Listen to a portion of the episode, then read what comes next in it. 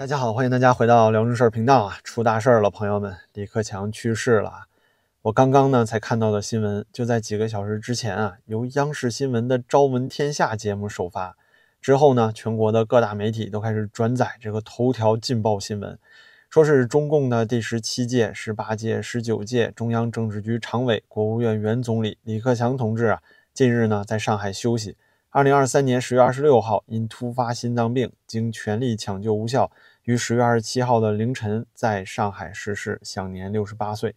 我第一眼看到这个新闻啊，真以为是李强去世了，揉了半天眼睛才确认这是李克强，不可思议啊，朋友们！如果说是一尊的马仔李强突然心脏病发，那可能是被一尊给吓的，还真有可能。咱们呀也不会做过多的解读。但这李克强就不一样了。你还记得二十大之前，全球华人圈都疯传的“习下李上”呢？那是去年九月份啊，习近平会见了乌兹别克斯坦的总统之后呢，自己隔离了两周，也保不齐是新冠阳性了，咱也不清楚。但就是因为这两周的失踪啊，就以境外一票听床师傅们为主力啊，开始传播呢，说是习近平要下台了，是政治老人逼宫，说他坚持动态清零到二十大以后，还什么独断专行啊，拒绝邓江湖的韬光养晦和改革开放路线啊，所以呢，团派和习派大乱斗，软禁了一尊，说要推举李克强啊，在二十大上做国家主席，当时真是说的有鼻子有眼啊。现在可好了，西下礼上的大结局来了。我们都知道这场争斗的胜负，但是没想到结果这么狠啊！而且呢，这个通告的规格也是低的有点吓人了。从来啊都是晚上七点的新闻联播啊，公布这些正国级或者是以上的干部领导去世的消息，但真没听说过央视早间新闻就是《朝闻天下》这种小规格栏目也能播报这些大事儿，这算是第一个不寻常啊！但是呢，您再回看一下历史，确实也不太意外。像是赵子阳这样被直接软禁到去世的领导人也是不多，大部分呢都是直接被干掉了。比如说当初的林彪啊、刘少奇啊，那这次也是一样啊，没有一丝丝的怜悯和犹豫，而是直接给了大家一个最终答案啊，就是心脏病突发，直接呀从地球上这个人就消失了。我先声明呢，咱们绝对不搞什么阴谋论，就是冷静的分析一下。把这些事实拿出来，咱们呀在合理逻辑之下进行讨论。您觉得李克强到底是心脏病呢，还是有什么人做手脚了呢？也欢迎啊在评论区留下您的观点。我觉得呢，首先得看这两个人的关系，喜礼不和呀，这是早就摆在台面上的事儿。首先，大家印象最深刻的应该都是两件事儿。第一啊，就是今年年初李克强卸任国务院总理的时候，在国务院办公室门口呢做了一段即兴的讲话。本来呀，应该是简短的做一下告别，但是呢，非常不和谐的说了一句“人在做，天在看”。像是李克强这种级别的学识啊，绝对不可能是在这种场合之下随便呢说这么一句驴唇不对马嘴的话。很明显啊，他是在表达自己一直以来被压抑的心理状态。再回想二十大会场上呢，对他相当支持的老领导胡锦涛是吧，也被非常不体面的拽出会场。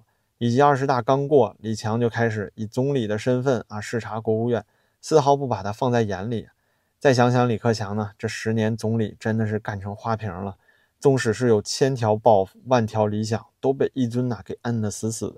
自从他上台以来呢，咱一尊就用十几个党中央工作小组直接架空了国务院几乎所有的职能。哪怕是现在李强管理的国务院啊，这都还有后遗症呢。我们依然能看到他在经济和政策方面几乎没什么建树，国务院呢已经几乎算是失去决策权了。再说李克强的另外一件事儿啊，就是咱一尊伟大、光荣又正确的宣布了全体中国人都奔小康了，彻底消灭贫困这个伟大胜利的时候呢，李克强啊又非常非常不合时宜的说出了那个扎心的真相，就是全国还有六亿人月收入不到一千块，这已经是不能再明显了，不就是打了一尊的脸吗？这也是咱们李克强总理啊，用自己所能做到的最大限度来表达一种反抗。他就想告诉世人呢，不能因为光是追求伟大胜利就去粉饰太平，忽略了中国还有这么多穷人的事实啊。一旦呢这么去做了，后果就是咱们现在看到的样。那伟大胜利都已经公布了，对吧？谁还能去反对他呢？那网信办和中宣部啊就开始严管。互联网上的哭穷行为，穷人的新闻呢发出来就被说成是炒作，被限流、被下架，甚至被骂呀是境外敌对势力煽动的。所以说呢，李克强虽然是因为啊权力被架空了，十年来啊一事无成，但是至少为苍生说过几句实话呀，在那种风声鹤唳的环境下，真的算是难能可贵了。接下来呢，咱再说说心脏病。您别说呀，我对心脏病呢多少还有点了解，也是有点不幸。家里老爹呀就是心脏病患者，这心脏周围呢都已经放了五个支架了。这个病啊有一点不寻常，它类似于肝病，就是平时呢就算功能不太正常，常人啊也很难发觉，需要是在做运动或者是直接做心导管检查的时候才能发现这个动脉拥堵。于是啊，我们确实看到很多人平时呢明明是好好的，但是不知道哪天啊突然就听说心脏病突发了。这个病啊不是特别严重的时候，你还真就发现不了。我父亲呢也是有一年常规体检，被医生发现他走路有点喘。于是啊，就带到医院做了心导管检查，这就发现了啊，原来三条主要血管都堵了七八成了。当时呢，本来是直接要做心脏搭桥，但是老人害怕嘛，所以啊，就先用支架维持着。那说了这么多呢，我的意思就是啊，如果是普通人心脏病突发，那确实不意外。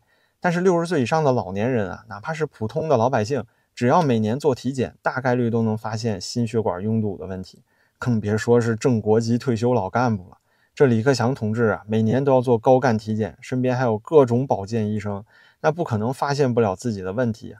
而且啊，您要知道，这李克强再不得势，他手下也都还有一批啊自己当初带出来的老部下呢。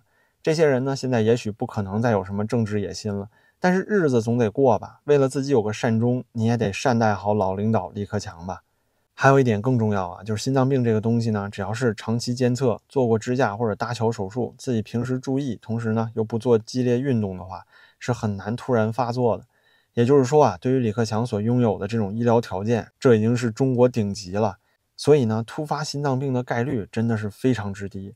最明显的证据啊，就是您自己翻看一下过往所有中共副国级以上的干部，哪怕就是部级以上的干部，有哪个是突发心脏病去世的呢？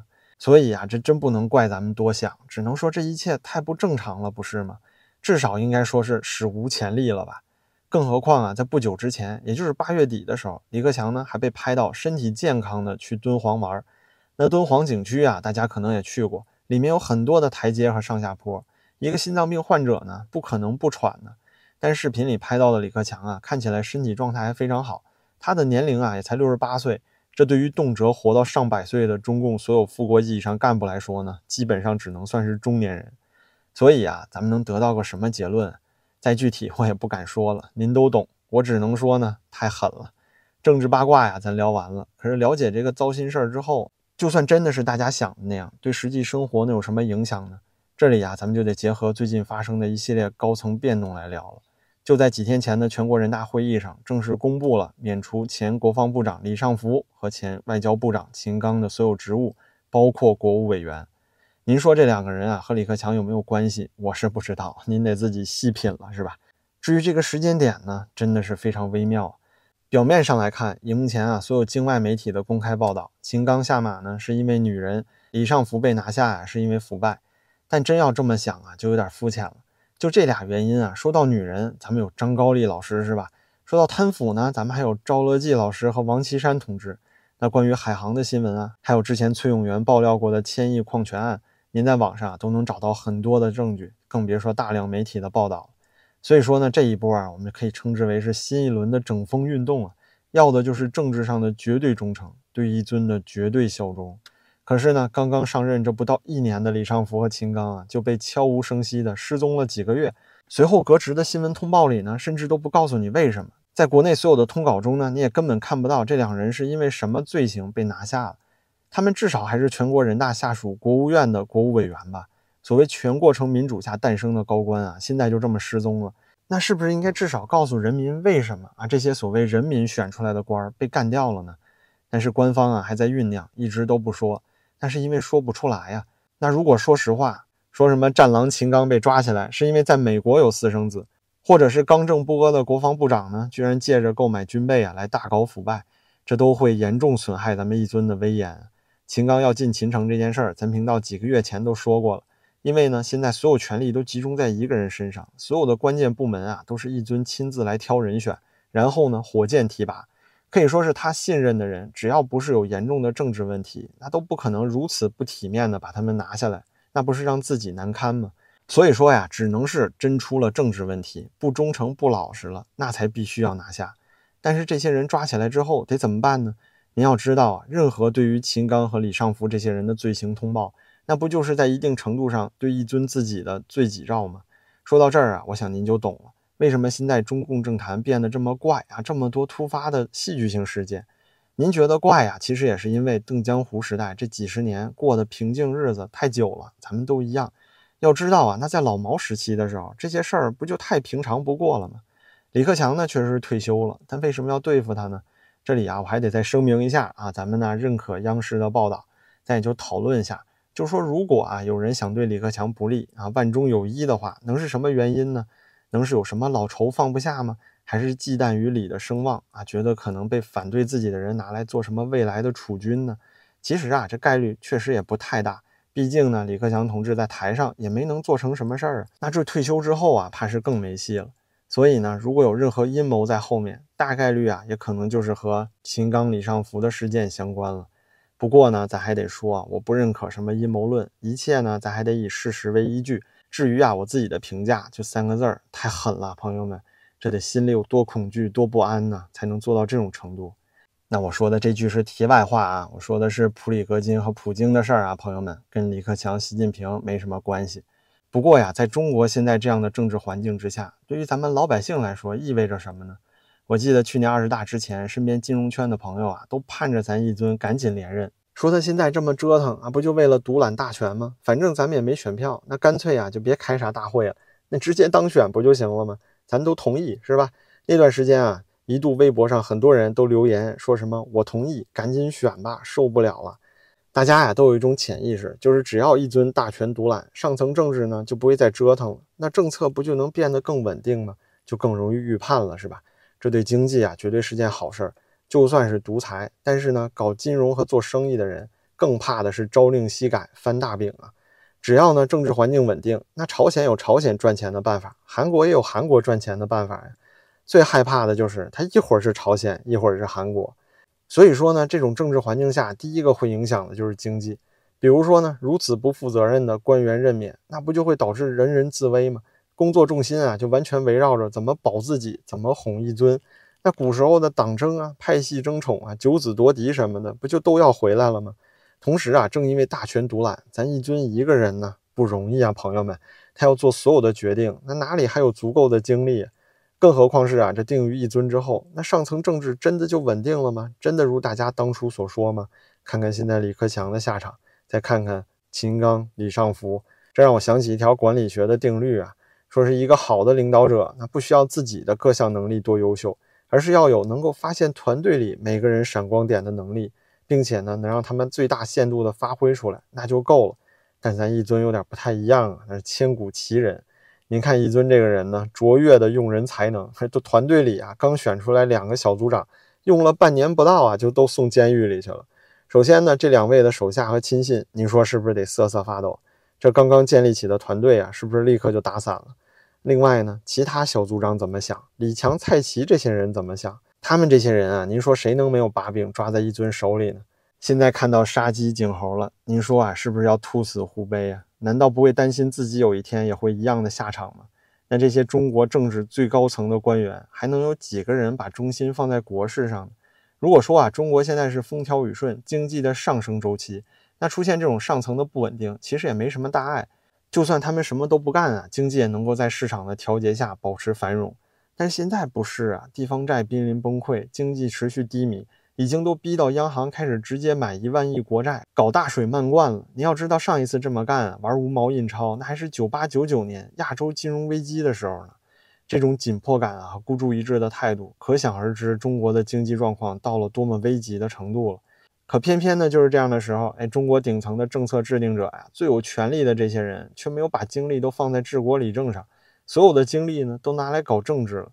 那么中国经济啊，会是现在这种样子，是不是一点也不意外了？这一年以来啊，什么新的爱国主义教育法呀，什么伤害民族感情罪呀，那不也就是水到渠成了吗？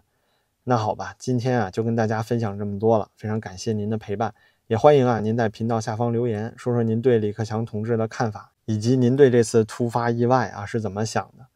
那您的支持呢，对我也十分重要。感谢您的订阅、评论和转发，咱们就下期再见了。